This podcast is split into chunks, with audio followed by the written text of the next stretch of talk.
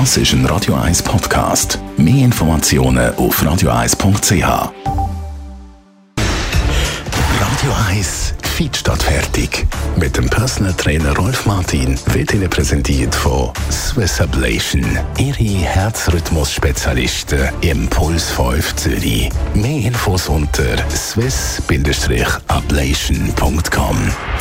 Wenn man möchte beim Fitnesstraining Muskeln aufbauen, dann braucht man Protein. Praktisch in jedem Fitnessstudio sehen wir ja irgendwo die Proteinshakes, die man kann kaufen kann. Rolf Martin, Radio 1 Fitnessexperte. Warum braucht der Körper Protein?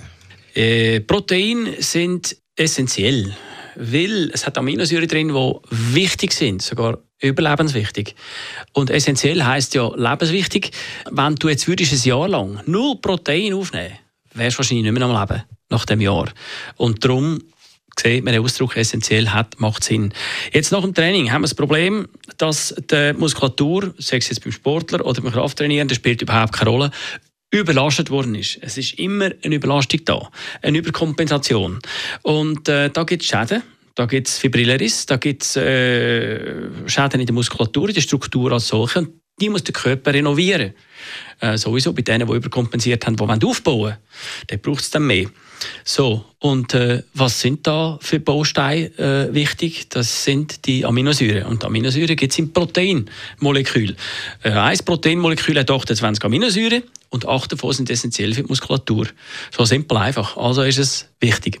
Aber jetzt kann man ja sagen, gut, Protein kann man ja über die Ernährung aufnehmen, lange dann das nicht? Ja, du würdest schon lange, wenn man äh, dann nicht trainieren würde. Die, die nicht trainieren, die können mit der normalen Ernährung kommen da Schlag. Der Trainierende sollte aber bis 2 Gramm pro Kilo Körpergewicht haben. Zum Beispiel ein 80 Kilöner, der würde dann 160 Gramm Protein pro Tag brauchen, weil er trainiert. So, jetzt haben wir aber Fisch, Fleisch und Flügel als Proteinlieferanten, die nur 30 Prozent haben, Proteinanteil. Jetzt müssen wir das also die 160 Gramm mal 3 rechnen. Das sind also dann über 500 Gramm, ein halbes Kilo pro Tag. Und das bringt der nicht her. Vielleicht einmal, ausnahmsweise mal bei einem Essen oder so. Ich hoffe, alle haben mitgerechnet, dass wir alles im Griff haben, jetzt von den Zahlen her.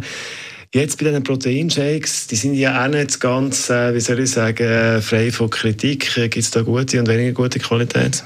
Äh, ich würde mal sagen, bei den bekannten Firmen ist es hochwertig, bis 100 Prozent, 80 Prozent mindestens aber sollte es haben. Und wenn wir dann aber anfangen im Internet bestellen, so Billigprodukte, dann können wir nicht sicher sein, das kommt aus dem Osten und ist zum Teil recht äh, gestreckt und, äh, und gefaked. Äh, da würde ich also die Finger davon weglassen. Also man müsste schon ein Markenprodukt haben, wenn man dort sicher sein will. Oder sonst halt mehr Fleisch essen, wobei das heutzutage auch nicht mehr so im Trend ist. Ja, machst du nicht ganz beliebt. Rolf Martin, Radio 1 Fitness-Experte, guten Tag. Danke. Und weitere Fitness-Tipps von unserem Radio 1 Personal Trainer gibt es zum Nachlesen jederzeit als Podcast auf Das ist ein Radio 1 Podcast. Mehr Informationen auf radio1.ch.